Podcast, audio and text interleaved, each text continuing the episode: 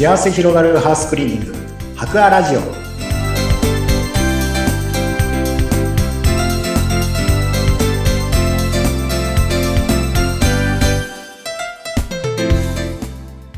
こんにちは。株式会社博アの糸井健二です。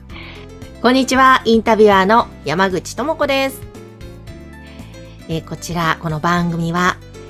茨城県にあるハウスクリーニングの博アさんその代表の糸井さんに、またスタッフの方にお掃除にまつわるいろいろなお話を伺っておりますが、今日は社長の糸井さんにまたご出演いただいて、ちょっとお掃除とはまた別の視点なんですけれども、2代目なんですね、はい、糸井さん。そうですね。はい。私は2代目になりますね。はい。ということで、あの、以前、この番組には、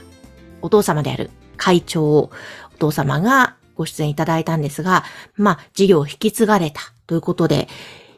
今結構こう、二代目事業承継でしょうかね。えーはい、そういったことが結構よく耳にするようになったんですけれども、はい。そのあたりの、まあ、お話、二代目あるあると言いますか。そんなお話をぜひ伺えたらなと思うんですが。わかりました。はい。はい。まあ、そうですね。私自身が二代目として、えー、バトンタッチしたのがもう今から11年前になるんですけれども、あのー、よくある話だとは思うんですが、が、バトンタッチするときのパターンって何パターンかやっぱあると思ってるんですよ。うん、これがあの、しっかりともう後継者として、えー、もう次はお前だぞっていうふうにこう、ちゃんとこう、社内にも、社外の人たちにも、あと本人にもしっかりこう認知されていて、あのもうそのために準備をしてからバトンタッチするってパターンと、あとまあ突然ですね、あの、先代が、あの、まあ、倒れられてしまったとか、まあ、そういった中で急遽バトンタッチせざるを得なくなってしたパターンっていうのと、まあ、これあると思うんですけども、私の場合は後者なんですね、どちらかと言いますと。はい。で、たまたまですね、先代がですね、父親がですね、あの、心臓の方がちょっと、あの、本当に、に、まあ危ないっていうような状況になった時がありまして、で、急遽入院するってことになったんですね。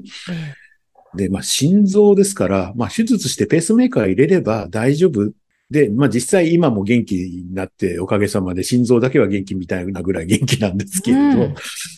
あの、ただまあ、その時は入院した時はですね、もうどうなるかわからないっていうのもやっぱりありましたし、実際まあなかなか長期の入院にもなるっていうこともあって、じゃあどうするってなった時に、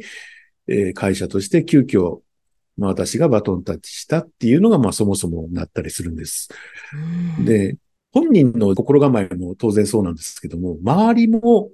次の社長はあなたですよねっていうふうにして、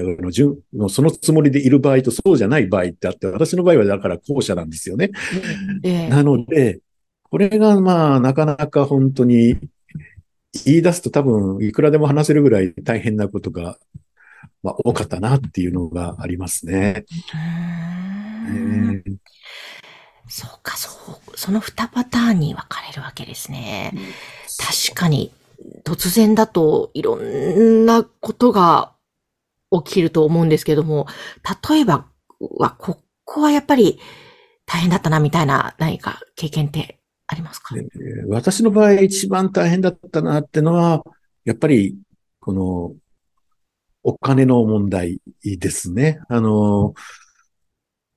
中小企業、零細企業の場合、会社の借り入れとかは、大体社長が連帯保証人になっている場合が多いと思うんですね。ええ、それを結局社長が交代するってことは、そのの際も交代する、保証人も交代していくって形取るので、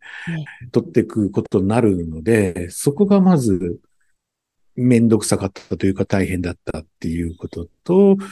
あとまあ弊社の場合ですね、先代が個人的なところで借りてたものとかもなかなかありまして、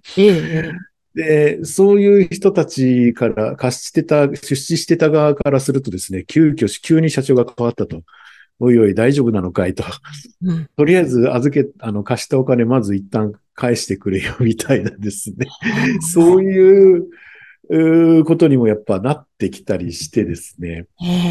で、当然、二代目は社長として経営者としての実績って当たり前ですけど何もないわけなので、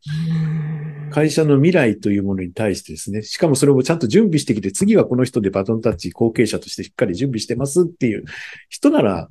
周りもわかるんですけど、周りがそれを認識してないと、急遽交代になって、で、え、これまで顔も見たことない、聞いたことない息子だからって言って、その社長になった大丈夫なのかっていうことにですね、やっぱりなって、一旦そのお金ちょっとなんとかなんないかみたいな話がもう、あっちゃこっちから言われたっていうのがですね、やっぱりそこが本当に、で、それを、あ、わかりました、一旦戻しますよっていうぐらい、住宅の資金があれば、まだしも何にもなかったですから、本当にそこは、あの、お願い倒し、いろいろお金のことが何よりもまず一番大変だったですね。そうなんですね。そっか。もう本当に突然の急遽っていうことですもんね。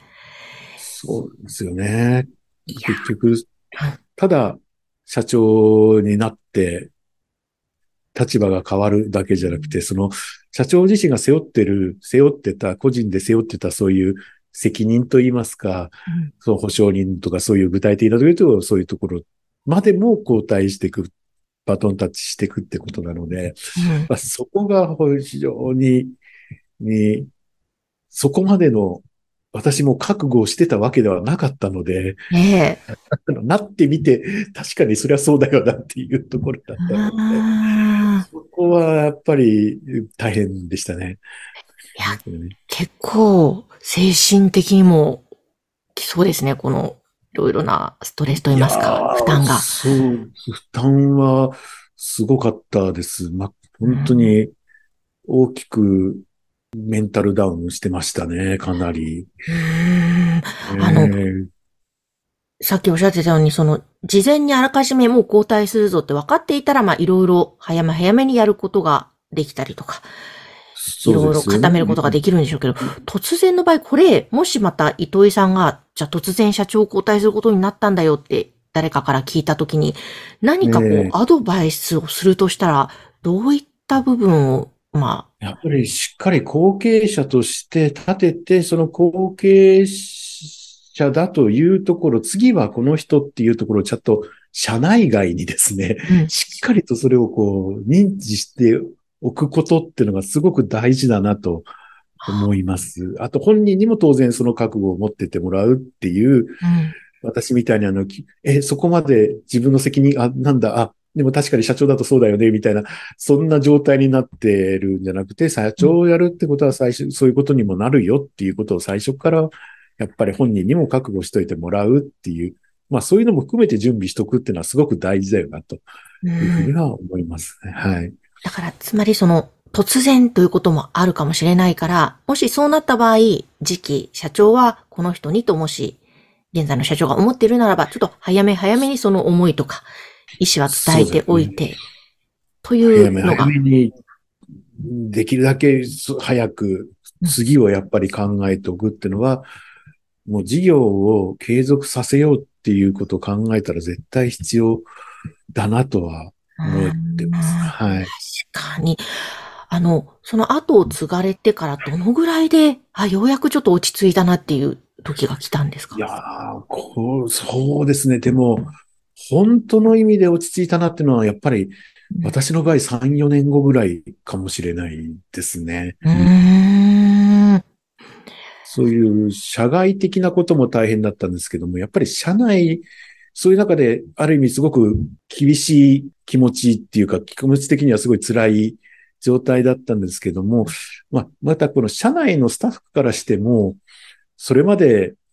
ずっとですね、現場で例えば、うちの先代と一緒に現場で先頭立って引っ張ってきてくれてたとか、うん、何かそういうことをやってた人間だったら、二代目でもスムーズに、じゃあ次はケンジさん頼むね、みたいな感じになったんでしょうけど、全くそういうわけではなかったですし、私自身何度かお話しさせていただいてますけど、担当してたジャンルがあの外注駆除っていうところで、うん、で弊社の、弊社の主管業務はあの、お掃除、ハウスクリーニングの方なので、私そこに全く関わってなかったですから、ね、あの、そこのスタッフからするとですね、現場のことも、ハウスクリーニングのことも何も知らない、やったこともない、そんな人間が急に社長ってなって、この会社大丈夫かいっていうようなですね、スタッフたちからすれば当然やっぱりそこにうん。不安とか不満とか抱くでしょうし、不信感、それは当たり前だなと思うんですけど、抱くと思うん。ですよ。そこが本当に、なので、そこが、まあ、どうにも、社長一緒に頑張りましょうっていうよりは、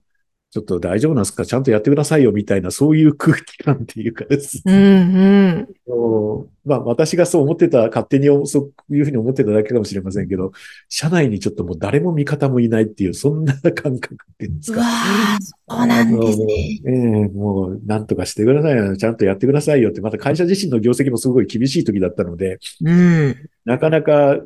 ね、その時のメンバー、方々の働きに対して、それに賞与を出してあげたりとか、給与を上げてあげたりっていうことは何にもできてない状態でもあったので、うん。不満は相当溜まっていたと思うんですね。ねその頃。そこの、そこのところで社長交代で、お掃除のこと何も知らん奴が急に社長になってるっていう、そんな状態だったので、本当三4年目ぐらいからですかね、少し落ち着いたなっていうのは。そうだったんですね。いや、えね、結構今その後を継ぐという事業処刑のことで悩んでる方って意外と結構多いんだなというのを私最近あの知ったんですけれどもねなのでね、その実体験というのはすごくお役に立つんじゃないかなと思うんですが、またそこからね、どういうふうにその従業員たちの皆様とね、コミュニケーションも取って、こう、うまく進んでいかれたのかなども伺いたいので、またこの話ぜひ糸井さんお願いいたします。わかりました。はい。ということで今日はちょっといつものお掃除とは違う視点ですが、えー糸井さんのこれまでのその、このね、家業を継いだ、その部分のお話を伺いました。ありがとうございました。ありがとうございました。